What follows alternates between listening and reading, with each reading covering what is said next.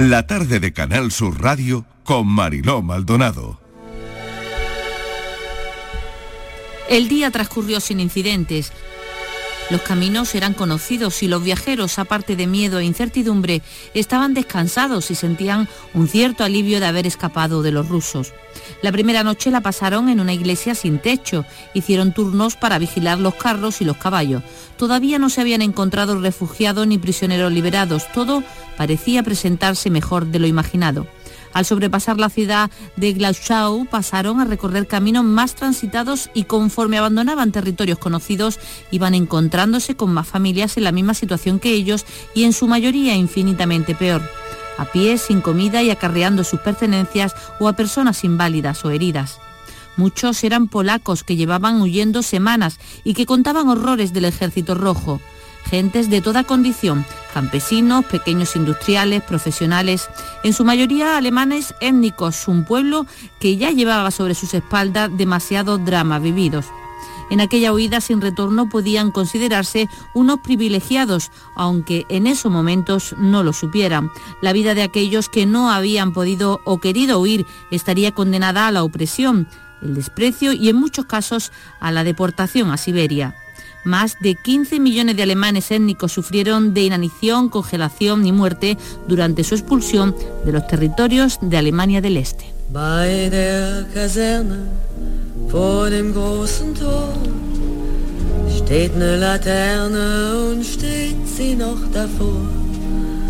Da wollen wir uns wiedersehen. Bei der Laterne wollen wir stehen. Y este paseo por la historia lo vamos a hacer con la última condesa nazi de la periodista y escritora Viruca Yebra. Viruca, bienvenida, gracias por acompañarnos esta tarde. Bueno, feliz de estar aquí porque decíamos, lo hacemos por teléfono y dije yo, no, no, yo quiero ir a ver a Mariló y, vernos las caras, de hacía tiempo que, no lo hacíamos. Claro que sí, bueno, mil gracias por, por venir, por estar acompañándonos esta tarde. ¿Qué sientes cuando escuchas lo que escribes? Pues la verdad es que estoy emocionada. Aquí tenemos a las personas en control que son estupendas, porque me dijo, bueno, echamos un montaje y digo, bueno, que es que es un montaje precioso pues a veces me da la sensación de que yo no lo he escrito, ¿sabes? Y no es humildad, pero es la realidad. Yo es que muchas veces eh, leo cosas que escribo y digo, anda, y esto me lo he hecho yo. O sea, mm, la verdad que me siento orgullosa de haberlo podido hacer, expresar lo que lleva uno dentro y poderlo eh, plasmar en unas letras que luego al final la gente la va a leer y se va a emocionar, igual que yo me emociono. Yo siempre digo que a veces corrigiendo, que una cosa que a lo mejor has escrito ya cuatro o cinco veces, las has reescrito, las has remirado y, de repente la lees al cabo de dos o tres días y, yo me pongo a llorar. Claro. O sea, que yo digo, qué bien que si a mí me pasa eso, que soy una persona normal y corriente, o un poquito así ñoña a veces sí, en esto de, los sentimientos, pero si yo lo siento, pues otras personas también lo sienten y esto es lo que me están reflejando muchas personas, me están mm, devolviendo diciendo, bueno, es que lloro, es que, es que me emociono. El otro día hasta me dijeron, si es, no sé si es políticamente correcto decirlo, me dijo una, bueno, es que a mí esta me pone. Hombre, claro que es correcto decirlo, por supuesto. Alguien que te, que te cuente el feedback ¿no? de los lectores, la, la sensación, lo que sienten cuando leen La última condesa nazi. Bueno, vamos a la historia. Esta no es una historia simple, fácil, eh, te ha costado tu tiempo. Me decías a micro cerrado que has estado trabajando en ello porque has querido trabajar, de hecho, también el hecho histórico, ¿no? Los hechos históricos que aparecen en la novela, eh, que es, eh, bueno, la vida de esta condesa, una aristócrata alemana que se instala en la Costa del Sol después de, huir de la posguerra en Berlín en el año 45. Clotilde von Havel se integra en la ciudad, en una ciudad que es cosmopolita, en la que encuentra refugio, refugio entre artistas, entre nazis camuflados también. Ojo con eso, ¿no? Sí, bueno, yo quiero decir que una cosa muy importante para, para empezar a abrir boca, ¿no? Y es que esta novela no va de una novela de nazis al, uso, ni, ni una novela de judíos al uso, ni nada de esto, porque habitualmente nosotros escuchamos estas novelas o vemos, eh, eh, o vemos temas en la televisión y tal, de este, de este momento histórico y siempre eh, va por lo mismo, la guerra, los nazis muy malos, el tema del holocausto, etcétera, etcétera. Pero nadie, o muy pocas veces vemos qué pasa después. ¿Vale? Termina la guerra, pero aquí hay prisioneros de guerra que, no saben dónde hacer, qué, hacer, que se tiran a los caminos, que, para ellos la muerte no vale nada porque lo han pasado tan, tan mal en los campos de concentración, que pasan en esos momentos después de la guerra o cuando está a, punto de finalizarla. Los, los, alemanes que se tiran a los caminos y se convierten en refugiados, como esta condesa, que se queda de la noche a la mañana absolutamente sin nada solamente con dos carros en los que lleva todas las pertenencias que ha podido meter en dos carros y con sus criados y sus dos hijos pequeños, que ha sido de estas personas que realmente de la noche a mañana están absolutamente sin nada de dinero, sin donde caerse muertos, nunca mejor dicho, y todas esas personas, los, los, los judíos, que han perdido a sus familias y que han sido de ellos. Algunos no saben ni quiénes son sus padres, ni si realmente están vivos. Entonces, esto, de esto va la novela. Entonces, esta señora, efectivamente, en el, eh, no sé, en el año 63 concretamente, pero en el capítulo, pues no sé si 15 o 16, viene a Marbella. Viene además a Marbella de mano de, la, de su sobrino, que es un ex SS. Entonces, ahí empieza qué pasa con los nazis después de la guerra. Entonces, este nazi, hay algunas personas es que les cogen cariño, porque no es un nazi que, tenga delitos de sangre, ni es un nazi como nosotros hemos eh, estado siempre viendo y escuchando y sabiendo cómo eran los nazis por la general. Este es un producto de su padre, que era un hombre, mm, un nazi absolutamente irredento, por así decirlo, malo, malísimo donde lo que, mm, y que realmente le mete, le mete dentro del mundo nazi a su hijo sin que él, quisiera. Sin que él quisiera, pero claro, es un, miedo tan grande el que tiene a su padre que él se mete ahí pero luego después él es nazi, se convierte en un nazi. Entonces, bueno, pues, pues es un señor que en unos momentos dados te, da pena, otros momentos dados dice anda por ahí, en fin, que, que es un personaje un poco controvertido en la novela. Hay un personaje para mí mm, de los más eh, entrañables, del que tiene en sí mismo una novela en sí mismo, que no puedo decir si es hombre o mujer, porque no haría un spoiler tremendo. Vale, no hagamos spoiler, pues. pero e, es un personaje judío que tiene que buscar a su familia. Y, ahí es un enigma, ¿no? lo que le pasa. Y esto es una cosa, por ejemplo, esta persona tiene que tiene un objeto entre sus pertenencias que es lo que le va a llevar a encontrar a su familia. Y, bueno, pues esto, esto es, bueno, por ejemplo, para encontrar ese, objeto me estuve, me volví loca porque es una llave, lo digo porque eso al final el lector no se va a acordar, pero yo tenía que llamar a una amiga mía que, vivía en, Suiza, que se dedicaba al mundo financiero, le decía, a ver, descríbeme, búscame una llave de una caja de, banco, eh, donde, y dime cómo eran en aquel entonces, estamos hablando del año 45-50, ¿no? Y, bueno, pues me, la, mandó varias fotos de las llaves y tal.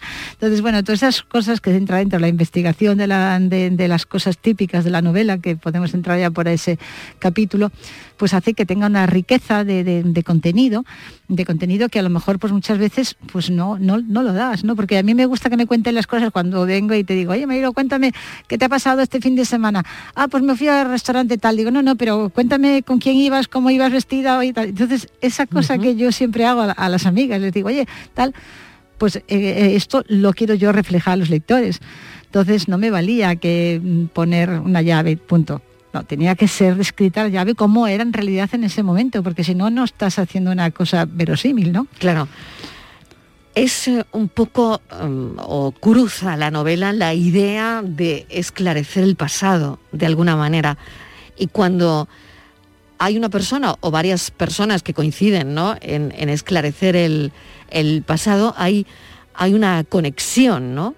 Hay una conexión entre los personajes que quieren cada uno sí, eh, eh. esclarecer su vida de alguna manera, ¿no? Buscar la verdad. Efectivamente, sobre todo esa es la línea, digamos, mm, de trama de, la novela, la línea principal de la novela. Em, e, es verdad que no voy a hacer ningún tipo de spoiler si digo que la condesa nazi no es nazi, porque desde el primer momento te das cuenta de que no lo es. Y no lo es por el tipo de vida que lleva. Ella es una mujer que durante la guerra mm, prácticamente se tiró toda la, guerra en su castillo de Sajonia, en un castillo rural, que lo que podíamos llamar una casa buena, ¿no?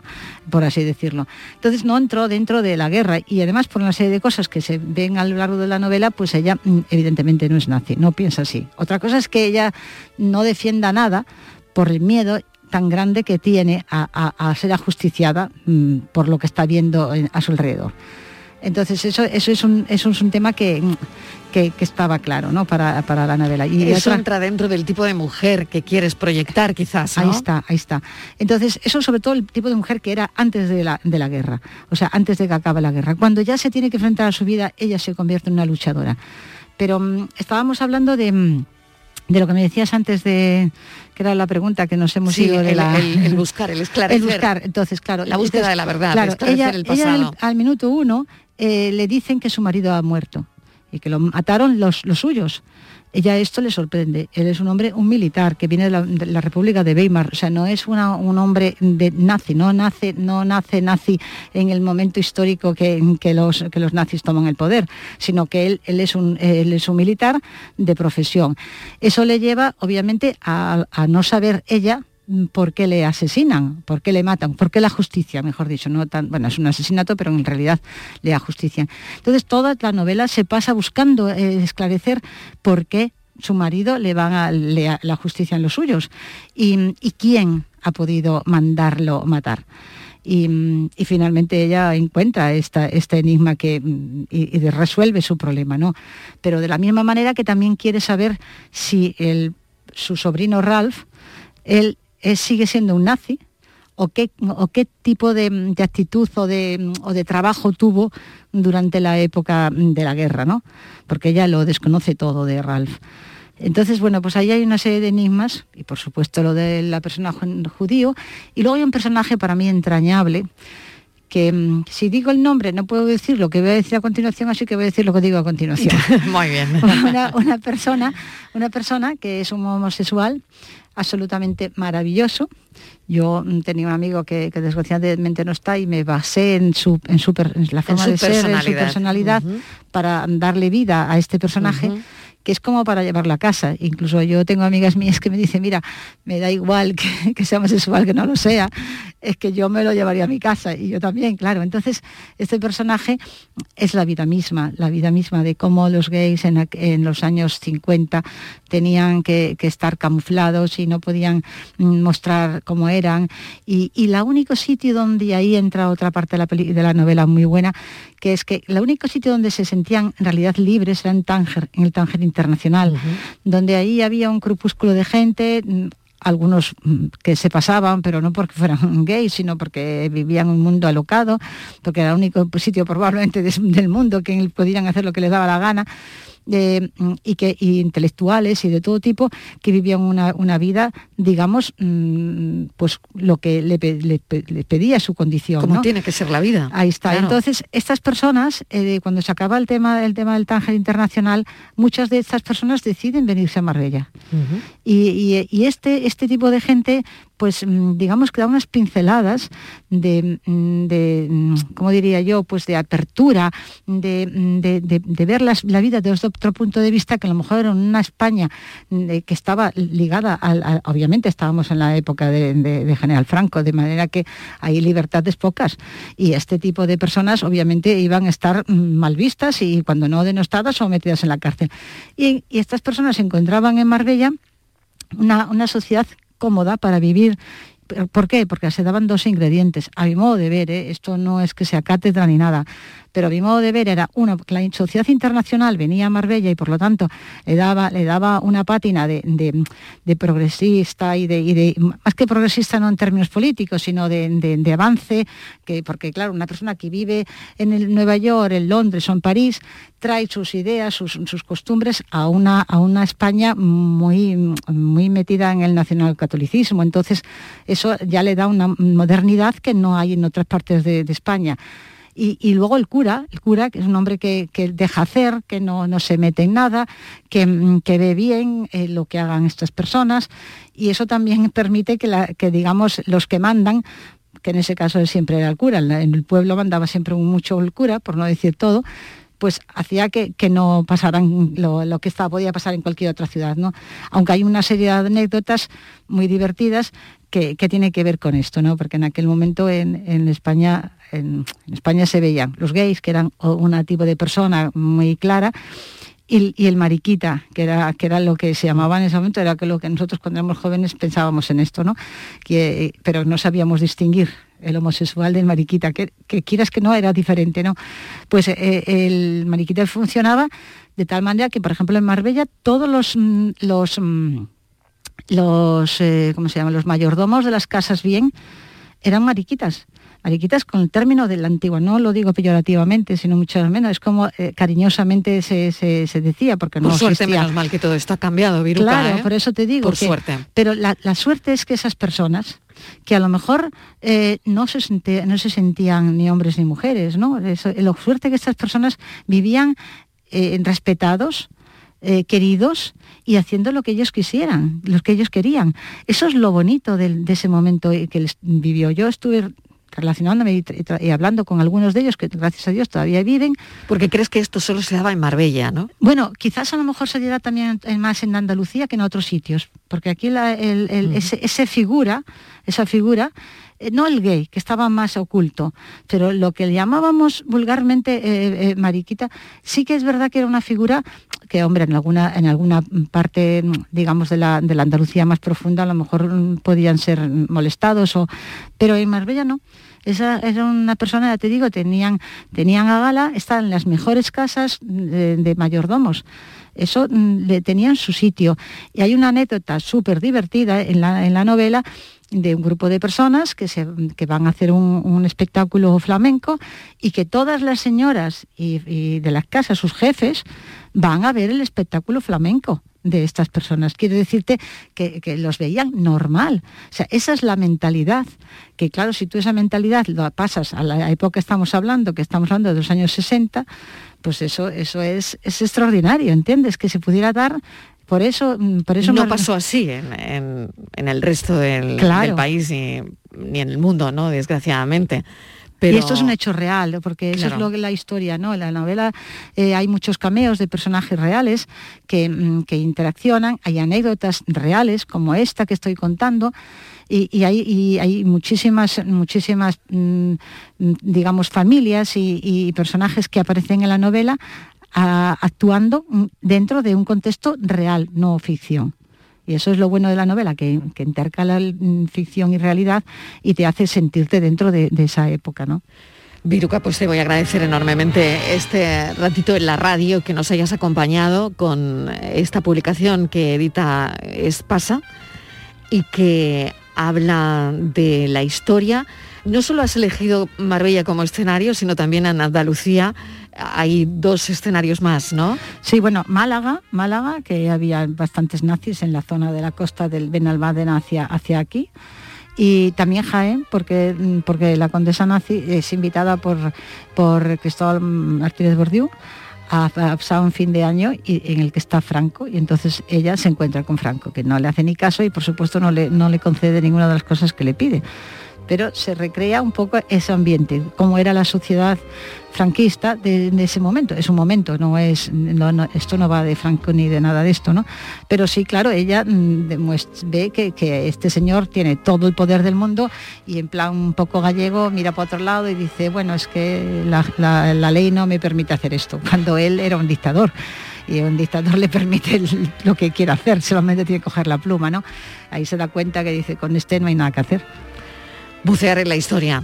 En este libro, en la última novela de Viruca Yebra, La última condesa nazi. Mm, gracias por, por la visita. Gracias a eh. Mucha suerte, Viruca. Muchas gracias. Gracias.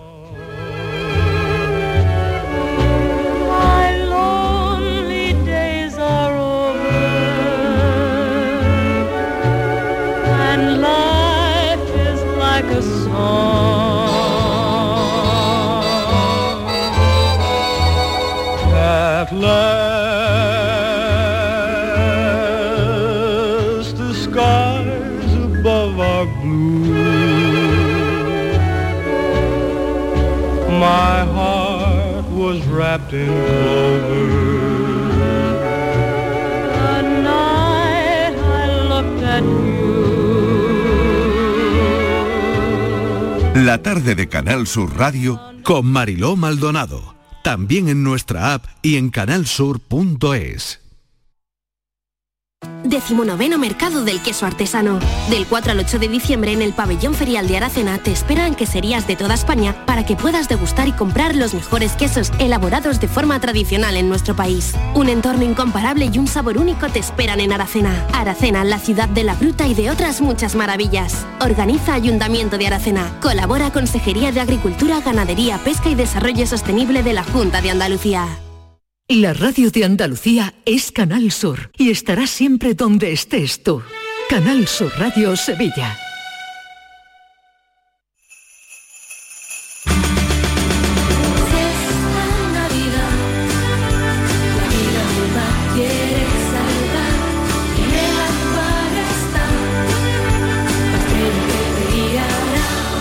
Esta Navidad tiene una nueva estrella.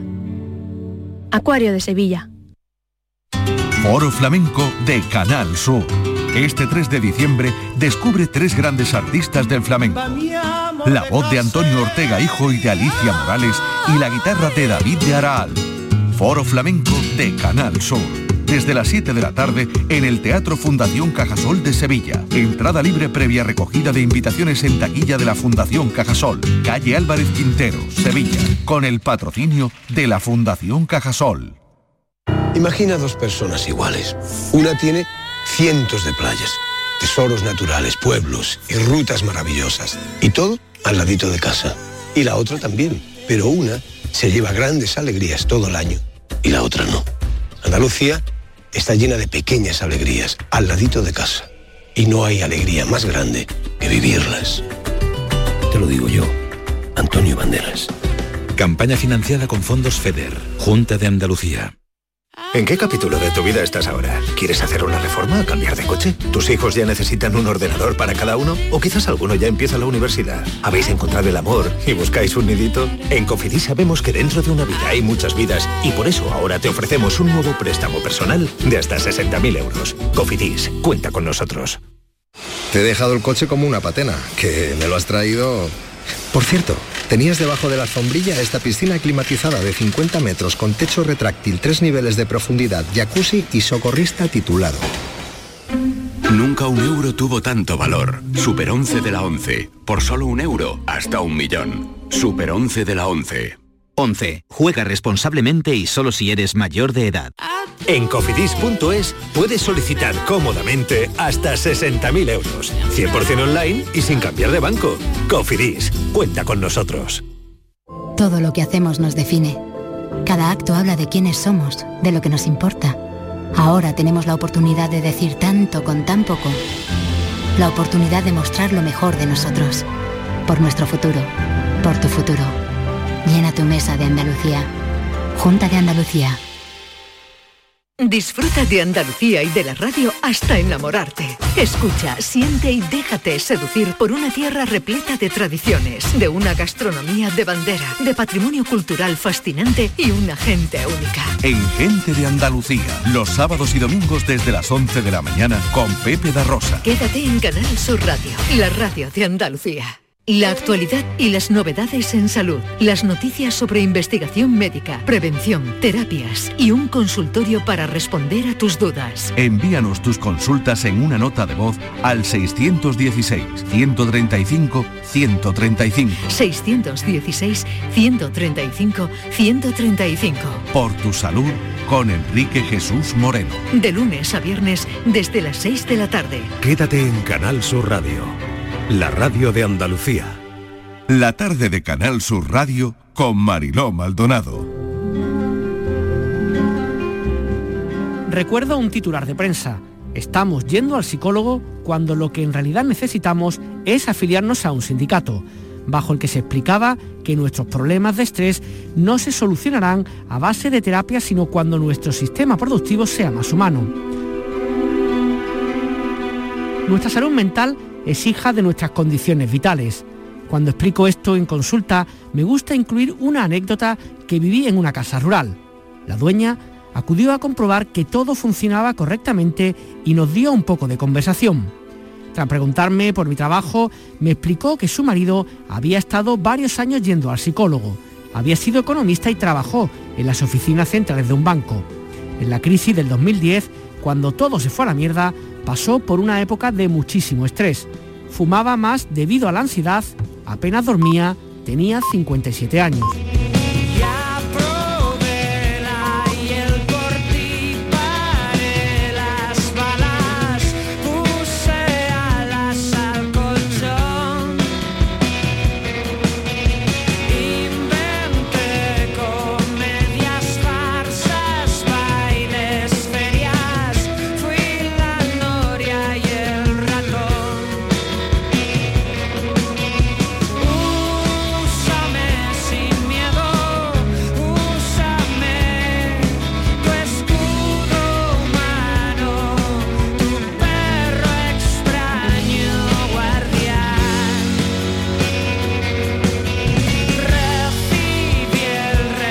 5 y 31 minutos de la tarde todos necesitamos de alguna manera manejar nuestras emociones de manera, bueno, de la mejor manera, de la manera más beneficiosa para nuestra vida.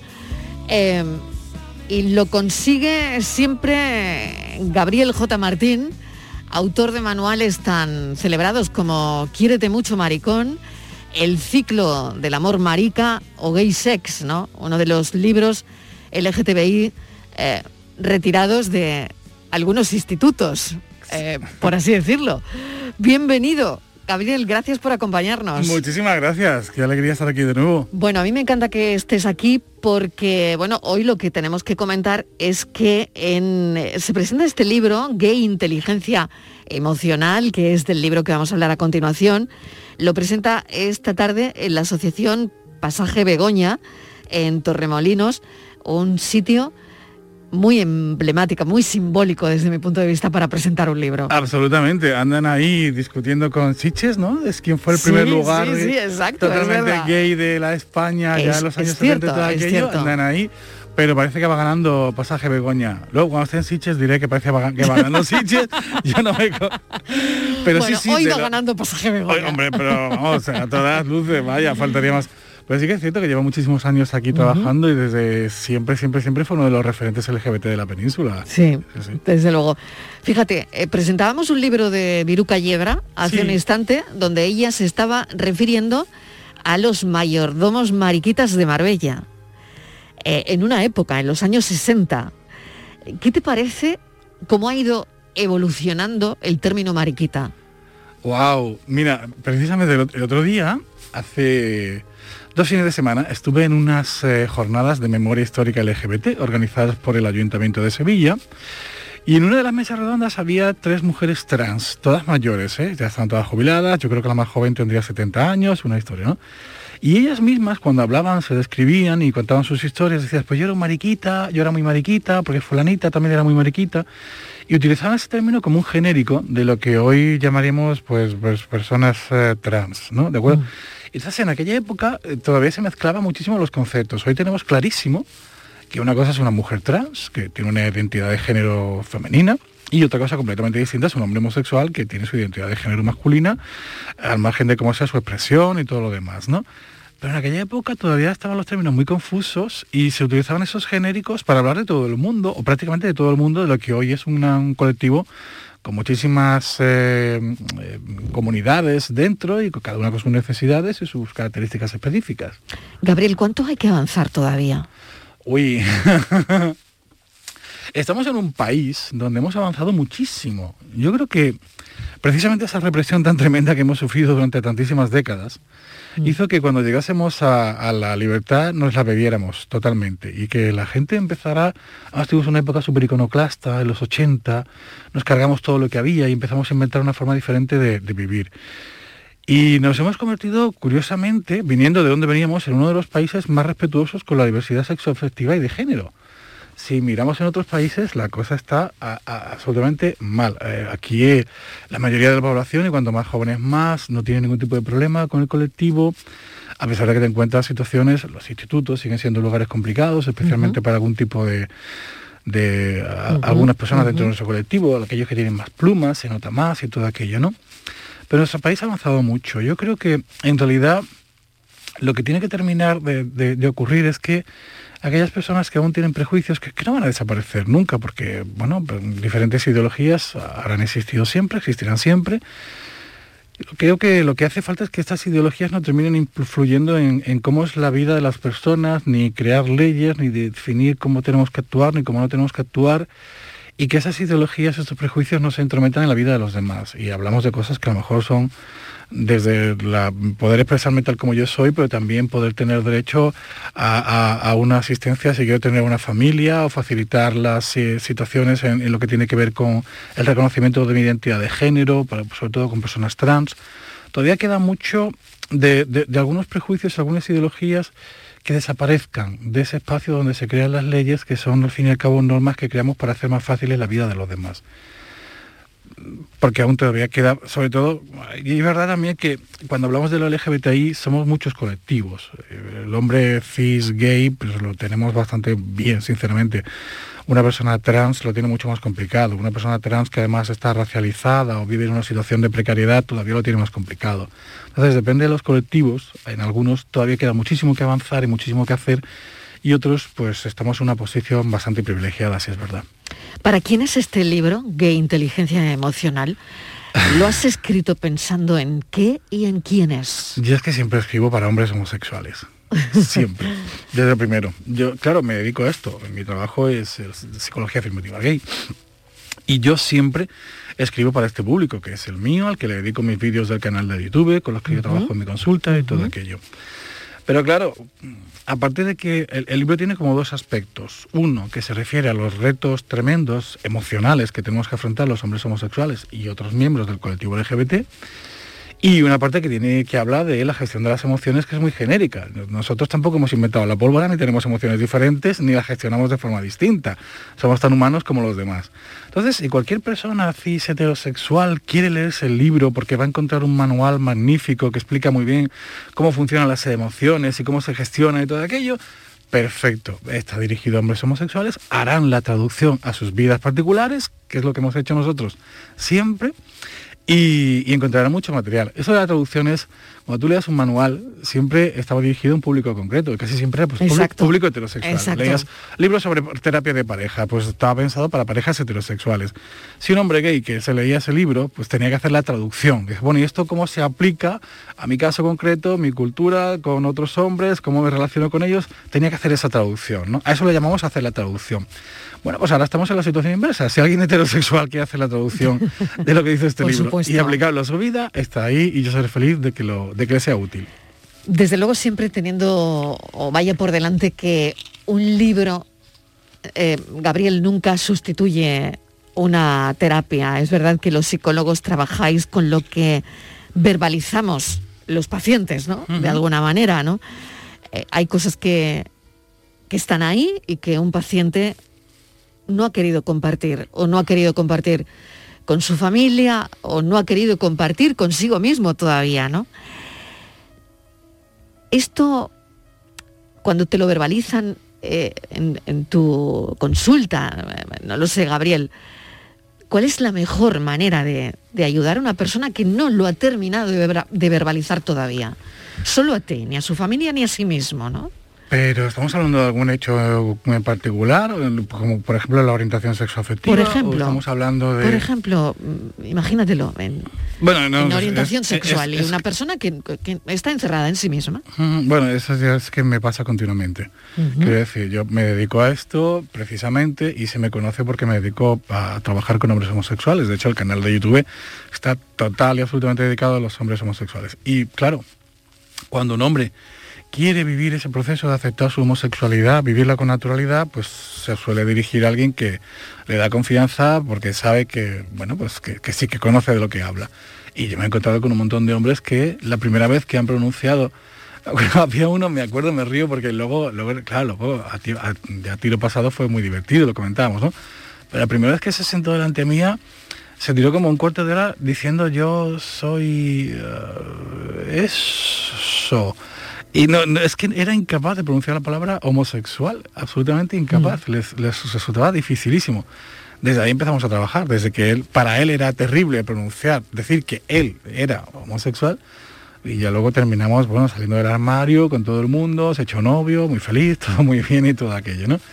Pero es un momento muy especial porque para la persona supone un hito, es un antes y un después, algo que, que cambia para siempre. Cuando tú por fin reconoces ante ti que eres homosexual, eh, tu vida tiene un, un- da un giro importantísimo, porque hasta ahora tú has estado intentando evitar una serie de circunstancias, una serie de sentimientos, una serie de emociones, has intentado no darles el nombre que tienen realmente, te has estado peleando contigo mismo y de repente empiezas es difícil porque te das cuenta de que eso puede tener ciertas consecuencias, especialmente si vienes de un entorno que sea muy homófobo, pero es, es muy bonito porque es el momento en el que de verdad empiezas a respetar lo que tú eres y lo que sientes y le das a esos sentimientos el valor que tienen.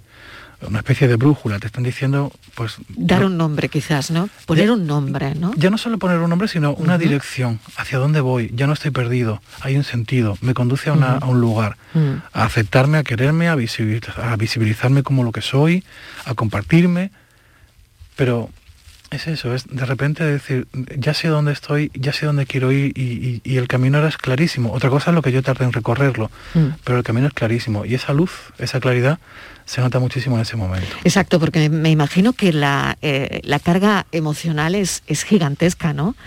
Eh, personas que habrán narrado ansiedad, miedo, depresión. Hablábamos el otro día del VIH, ayer aquí precisamente con una familia que nos contaba, eh, con un, un joven que nos contaba que su familia no lo sabe. ¿no? Sí. Entonces, bueno, hay muchas cosas desde mi punto de vista eh, a las que hacerle frente.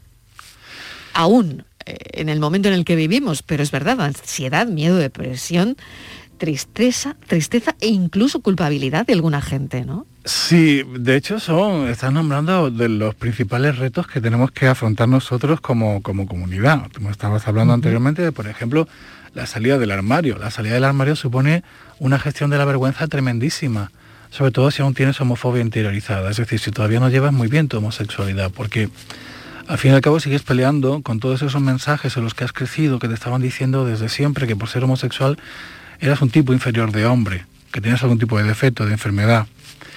Cuando la persona sigue luchando contra los prejuicios que ha interiorizado y que no es tan complicado porque hemos crecido en una cultura que es homofóbica y esos prejuicios siguen estando dentro de, de nuestra mente en algún lugar. Ese sentirte inferior a los demás o que tienes algún tipo de, de tara genera un sentimiento enormísimo de vergüenza y resulta muy difícil plantearte, manifestarte tal como eres delante de los demás precisamente por esa vergüenza tan grande. En otros casos sienten culpa porque van a generar un problema en su familia, porque van a dar un disgusto a los padres, porque pueden crear X dificultades en su, en su entorno. Y gestionar ese sentimiento de culpa tan profundo también es enorme. Pero otros, por ejemplo, como la ansiedad, cuando ha sufrido bullying homofóbico, que es algo que en, en las infancias hemos sufrido todos, o hemos crecido escuchando esos mensajes tan terribles sobre lo que somos, te provoca muchísimo miedo. Y es otro reto que tenemos que afrontar muchos de nosotros, ¿no? Superar ese- esa limitación, esa, ese bloquearte que te provoca el miedo tan grande a las consecuencias que va a tener los pasos que vas a dar. Por eso en el libro hablo de esos retos emocionales. Digo, no hemos vivido emociones diferentes, pero tenemos, hemos tenido que afrontar situaciones que nos han hecho enfrentarnos también a cargas emocionales altísimas y no siempre estamos preparados. Yo suelo decir, ¿no? Imagínate una persona que tenga 35 años, un adulto ya plenamente formado, y de repente todo su entorno, toda su empresa se ponga en contra suya y se rían de él cada día y lo insulten, lo agredan, le hagan bromas pesadísimas y todo el mundo celebra esas bromas a carcajadas. Eso le pasa a cualquier niño de 8 años, 9 años, que tiene mucha pluma, homosexual. Eso lo hemos vivido muchísimos de nosotros. Si un adulto se hundiría siendo ya un adulto totalmente formado, imagínate lo que pasaría con una criatura que tiene apenas 8 o 9 años. ¿Cómo lo vive? Y las huellas que eso deja. Qué pena que lo tengo que dejar aquí porque eh, es un placer estar charlando con Gabriel J. Martín, gay inteligencia emocional, y lo tengo que dejar porque si no, no llegas a la presentación del libro. Casi, casi. Presentación, el pasaje Begoña de este libro. Eh, además, en esta presentación te van a acompañar dos compañeros muy queridos, Maravillosos. Rodríguez y Miguel Fernández. Así que espero que lo paséis muy bien Estoy y segurísimo. muchísima suerte. Muchísimas gracias. Gracias por este ratito. Gracias. Adiós.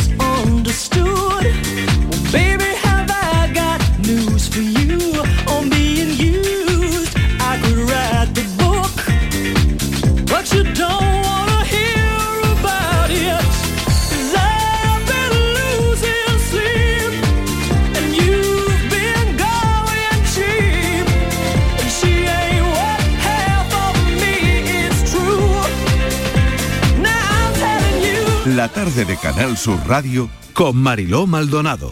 También en nuestra app y en canalsur.es. Ni el challenge del papel higiénico, ni el de la botella. Los retos más difíciles a los que se enfrenta nuestra generación están en la vida real, como el famoso encontrar trabajo challenge o el independizarse challenge. Y aunque para superarlos necesitamos vuestro apoyo, aceptamos el reto. Súmate en aceptamoselreto.com. FAD 916 15 15. ¿Entenderlo todo de mi hipoteca? Lo firmo. Lo firmo. Que me lo expliquen sin compromiso. Lo firmo. Lo firmo. Y luego elegir con qué banco contratarla. Lo firmo. Hipoteca Sabadell, la hipoteca que incluye una cita con un especialista para que entiendas todo lo que firmas, incluso el precio. Pide ya tu cita en bancosabadell.com barra hipotecas. Andalucía tiene tres letras A, de abierta, activa y acogedora, de anfitriona, ágil y amable, de atenta, avanzada y alegre. Las tres letras A de las autónomas y autónomos andaluces, porque somos el alma de Andalucía. ATA. Unidos somos más fuertes y haremos aún más fuerte a nuestra tierra. Infórmate en ata.es. Proyecto subvencionado por la Consejería de Empleo, Formación y Trabajo Autónomo, Junta de Andalucía. En la Universidad Internacional de Andalucía estamos especializados en posgrado y formación permanente desde hace más de 25 años. Estamos especializados en hacer que nuestro alumnado crezca profesionalmente, en formarle a la medida de sus necesidades. Estamos especializados en especializarte. Descubre más en unia.es. Todo lo que hacemos nos define. Cada acto habla de quiénes somos, de lo que nos importa. Ahora tenemos la oportunidad de decir tanto con tan poco. La oportunidad de mostrar lo mejor de nosotros. Por nuestro futuro. Por tu futuro. Llena tu mesa de Andalucía. Junta de Andalucía.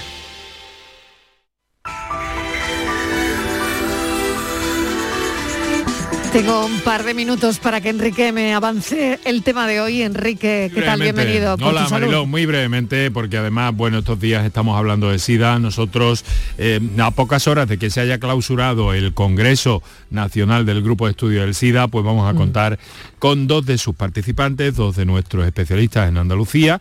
Por una parte, la, la doctora Inés Pérez del, del- Hospital Regional de Málaga y el doctor Ezequiel Ruiz Mateo, microbiólogo del Hospital Virgen del Rocío y del Instituto de Biomedicina de Sevilla. Vamos a repasar un poco lo ocurrido, vamos a hablar, eh, de, en fin, de, de todos los datos que hay en torno al SIDA y de todos los llamamientos que se han hecho y también pues de ese manifiesto con motivo del Día Mundial del SIDA que eh, desde distintas eh, áreas científicas, desde el GESIDA y desde la Sociedad de Enfermedades Infecciosas, se ha hecho para eh, mm, para prevenirlo y para eliminar esta pandemia que lleva ya 40 años entre nosotros, como bien sabes. Muy Así bien. que además vamos a contar con Juan Sergio Fernández, que es nuestro eh, doctor de atención primaria y nuestro colaborador habitual, que nos eh, ofrezca también la perspectiva del abordaje de, estos- de estas personas eh, eh, con SIDA desde la consulta de primaria.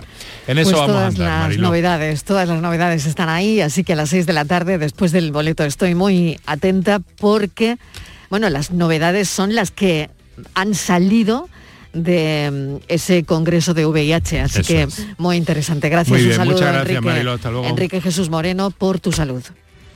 Vamos a celebrar una gran fiesta de cumpleaños. Y estás invitado. Vendrán los mejores artistas andaluces. Todos los que han nacido en Canal Fiesta y hoy son figuras internacionales. Será muy pronto. Y tú podrás vivirlo en directo. No pierdas nuestra sintonía porque falta muy poco para que te digamos cómo. Canal Fiesta cumple 20 años y lo vamos a celebrar a lo grande. No te lo vayas a perder. Canal Fiesta. 20 años contigo.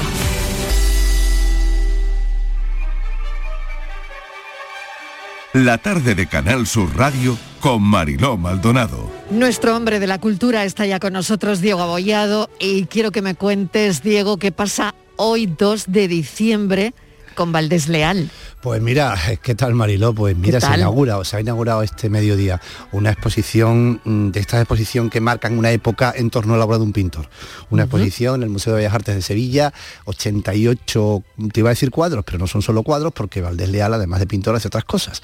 Eh, o- 88 obras de él, 65 de esas obras vienen de fuera, y es una obra, un- una exposición que, vamos, que va a revisar la obra de, de Valdés Leal y, y va, va a conseguir, porque yo ya lo, nada más que entré, ya lo he visto, ver a Valdés Leal de otra manera, de una manera muy diferente a esa idea que tenemos siempre, que tú sabes que es como el, el pintor macabro, el pintor de la Exacto, muerte. porque tiene esa fama de macabro, tú que, que acabas de salir de esa exposición ahora mismo Pues de y que eh, lo tienes ahí todavía en, en tu retina, ¿no? Cuesta porque tiene, ¿eh? porque tiene esa fama de macabro. Viendo la exposición de hoy cuesta entenderlo, ¿no? Es verdad que tú sabes que esta tradición ya eh, viene de antes, o el Julio Romero de Torres le llamaba el pintor de la muerte. Dicen que cuando. Murillo vio los dos lienzos, que son los dos lienzos famosos de Valdés Leal, que le han, le han llevado toda la fama, le han acarreado toda la fama, eh, son esas postrimerías en las que representa, bueno, digamos que unos cadáveres, algunos de ellos en distintos estados de putrefacción, pero bueno, son unos cuadros que están justificados dentro de una, de un, de un- de un- de una instalación, de una instalación en torno a esto, que en torno a, a- a la muerte y en torno al, al- al- al- al peligro de, de- de- de morir en el pecado, que era lo que le pidió el que le pagó, que era Miguel de Mañara en el Hospital de la Caridad de Sevilla. Pero son dos lienzos, ¿eh? Lo que pasa esto es como un gato que maté, me llamaron matagatos, que se decía antes, ¿no te Exacto, acuerdas de eso? Ahora ya es exacto, políticamente exacto. incorrecta porque los gatos no se matan, pero bueno. Ya, ya, ya, pero es verdad, es verdad. Oye, y después de que eh, hayas estado en la exposición esta mañana y mm, donde está reunida ¿no? buena parte de, de su obra, ¿qué es lo que destacarías, Diego, Pues mira, de, de su pintura, de su arte? Pues mira, yo de, de pintor de la muerte a pintor de la vida, porque son, son tiene cuadros, la, la obra de él eh, sucede de todo. Eh, Hay una cosa que a mí me fascina, que es cómo mueve, cómo mueven los intérpretes, cómo mueven los actores, cómo mueven las figuras en el cuadro. Unas poses absolutamente teatrales, unas composiciones maravillosas, inclina los suelos, los suelos ajedrezados los inclina para que podamos ver las figuras bien. Eh, mm, es un poco una especie de escenografía, parece que estamos un poco en el teatro. Esto es una de las cosas que más llama la atención. Y después llama la atención también el color, porque era un maestro absoluto del color. La muerte será negra, pero aparte de muerte, como hay mucha vida y hay un- una cantidad de colores increíble en todos estos cuadros, en, todo la- en toda gran parte de la obra. Y después una cosa que no tenían otros pintores su- contemporáneos suyos como Murillo, que es que era tremendamente versátil y tremendamente atrevido. Iba cambiando, pintaba cosas diferentes. A ver, pintaba lo que le encargaban, eh, cuidado. Pero lo que le encargaban fundamentalmente los clientes, que eran monasterios, iglesias pero lo pintaba siempre intentando mm, hacer algo diferente y algo nuevo. Murillo ahí era más, era más, más, más estático, ¿no? De alguna manera no arriesgaba, pintaba siempre lo mismo, ¿no? Y, y- mm, y esto es una de las cosas que, que- que de verdad que te hace ver que estamos ante un gran pintor, uno de los pintores del barroco español más importante, y que esta mala fama, pues parece que se la ha comido un poco siempre, ¿sabes? ¿Y cuadros que te hayan impresionado más? Eh, eh, Tiene que ser alguna inmaculada. Eh, Hay, ¿no? una, hay, una, hay inmaculada. Está dentro la de las inmaculadas, ¿cuál? Él, él no, es, no es un pintor famoso por sus inmaculadas, aunque Ajá. pintó también inmaculadas. En- Hay una Sí, del sí. National Gallery, por Yo tengo ejemplo. aquí es. abiertas varias. Varias, ¿eh? no. Varias. eh, Hay una del que la está del en la- National de Gallery la de National Londres. Gallery de Londres, eh, que es la estoy viendo, que es maravillosa. ¿eh? Maravillosa. Hay otro, hay un Vanitas que son un cuadro en el que habla del, del lujo y del oropel que se va a ir después porque la vida es breve. Es un, es un- un género de pintura muy del barroco que viene de Connecticut, de un museo de Estados Unidos, y también me ha parecido impresionante.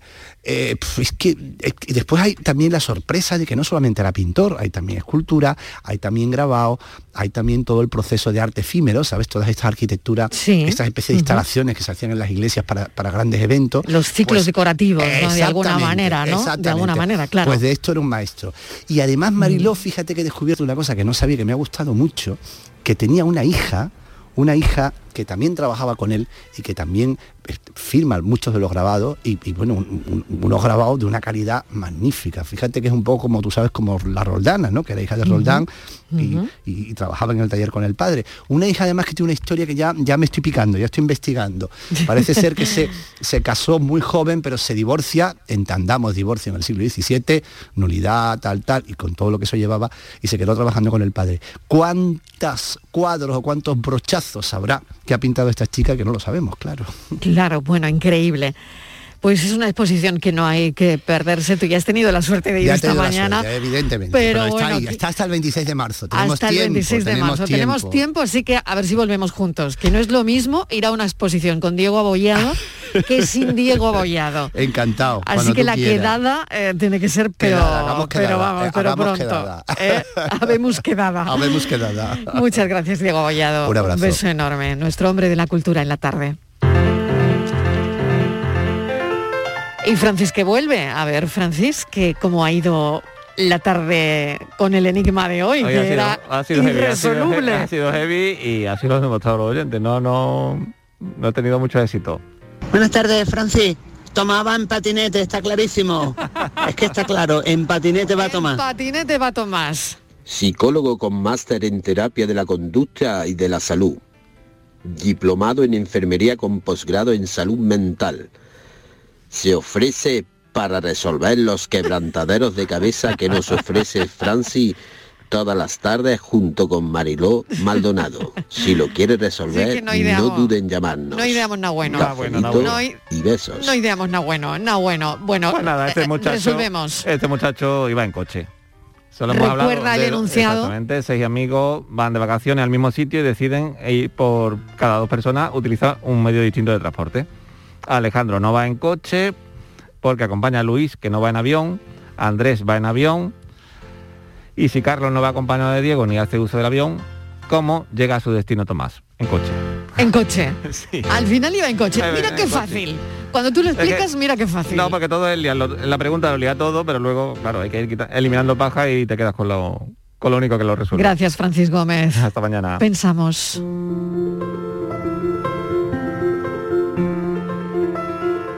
Bellos datos inútiles. Almaceno datos en principio inútiles, si no existiera saber y ganar o el trivial. Como que los helechos existían ya en el Jurásico, o que Júpiter tiene 53 lunas, por ahora. Quiero pensar que la curiosidad todavía localiza un huequito en mi memoria, aunque no recuerde eso que tenía que decirle a la neuróloga. Debería preocuparme porque el espacio que invade que la guerra más breve duró 38 minutos no deja lugar a la matrícula de la moto. ¿Puedo hacer algo para dar cabida a ambos datos? ¿Una ampliación? ¿Un borrado selectivo? ¿Una desfragmentación de esas? Lo que quiero borrar se aferra a las paredes. Lo que quiero recordar se resbala hacia el olvido. Pero todavía reconozco la belleza que hay en saber por saber y el gozo que produce la inquietud por conocer, aunque no vaya a emplearlo ni en esta vida ni en la otra. Por cierto, esa guerra tan breve fue entre Gran Bretaña y Zanzíbar. Qué cosa, ¿verdad?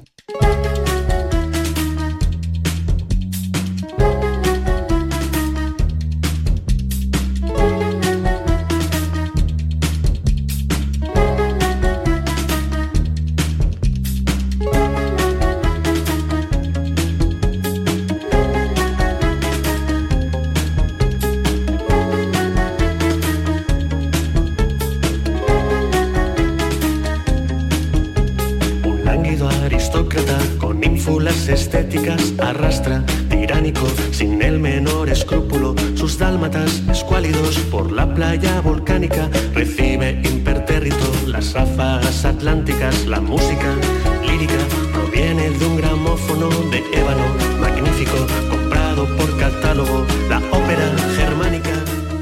Nuestro pensador de hoy, Jesús Corrales San Vicente, que nos hace reflexionar con tanta inteligencia de lo que almacenamos, de lo que tenemos almacenado en el disco duro, ¿no? En el disco duro superior de nuestro cuerpo almacenamos tantas, tantas cosas, pero nos hace pensar sobre lo que deberíamos almacenar, o mejor dicho, lo que nos gustaría que quedara almacenado para siempre y en un lugar privilegiado.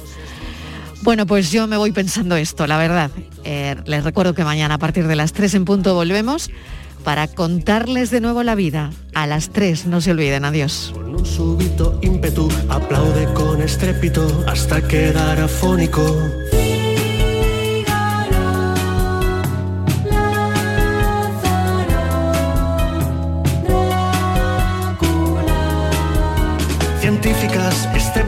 Austeros, catedráticos, filósofas, teóricas, expertas académicas. La tarde de Canal Sur Radio con Mariló Maldonado.